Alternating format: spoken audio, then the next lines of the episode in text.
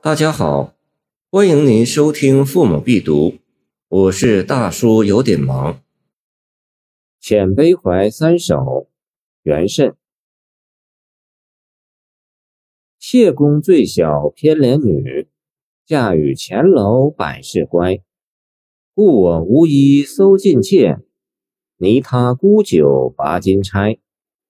野书充善肝肠货，落叶添薪养骨魁。今日俸钱过十万，与君迎尊赴迎斋。昔日戏言身后意，今朝都到眼前来。衣裳已湿行看尽，针线犹存未忍开。尚想旧情连壁谱，也曾因梦送钱财。诚知此恨人人有，贫贱夫妻百事哀。闲坐悲君亦自悲，百年都是几多时。邓忧无子寻知命，攀越道王犹废词。红血杳冥何所望？他生缘会更难期。唯将终夜常开眼，报答平生未展眉。元慎在后世往往有无形之机，或为其巧换巧婚、自私自利。其实问题的关键并不在他比一般士大夫更为无形。而在于他写了脍炙人口的艳诗和悼亡诗，表明他曾爱了一个女人，娶了另一个女人。李太白写千金骏马换小妾，见襄阳歌，却不写情诗，人们不说他无形。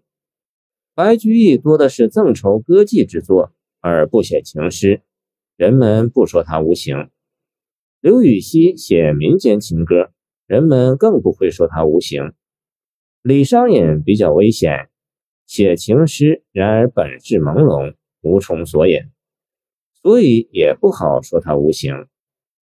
唯独元慎的情诗写得太明白，人们很容易就考证出他的恋爱史，而无法容忍写情诗的诗人同时是个负心的人，再加上把这个与他后半生的官场专营联系起来。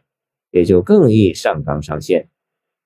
然而就事论诗，元慎情诗称得上佳作，原因之一是情感内容的真挚。元慎情诗大都是回忆往事的产物，即在回忆中咀嚼过往的情绪，所以其内容多为伤势、怀旧、悼亡，其中不乏谦悔之情。这些情感内容。本来就不同于生活真实，是经过升华提炼后的纯情，因此极易引起美感与共鸣。二是写出了女性的可爱。元慎情诗所怀二人，属于不同类型的两种女性。晏师所怀之双文女士，是一位才貌双全、情有独钟而命运不幸的女性。固然有值得读者深切同情和倾慕之处。悼亡诗所怀之韦从夫人，虽文化不高，却是一位善良的主妇和一位贤惠的妻子。悼亡诸诗所以特为佳作者，只以韦氏之不好虚荣，微之之尚未富贵，贫贱夫妻关系纯洁，因能错意遣词，悉为真实之故。见陈寅恪。三是素朴而自然的描写。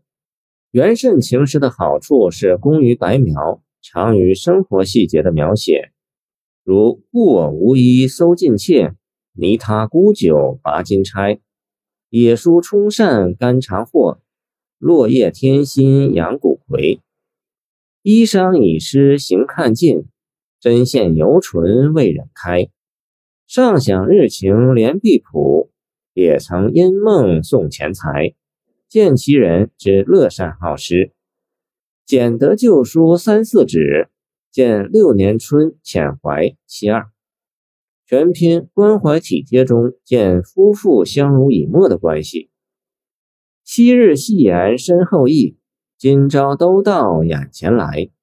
戏言容易，经过方知滋味之难受也。闲读道书拥未起，水晶帘下看书头等，见离思其二，是可以从诗想见诗中人的。四是言出于中，颇有警句，如今日俸钱过十万，与君迎尊赴迎斋。宋欧阳修《龙刚千表》云：“继而风，不如养之薄也。”是意而情同。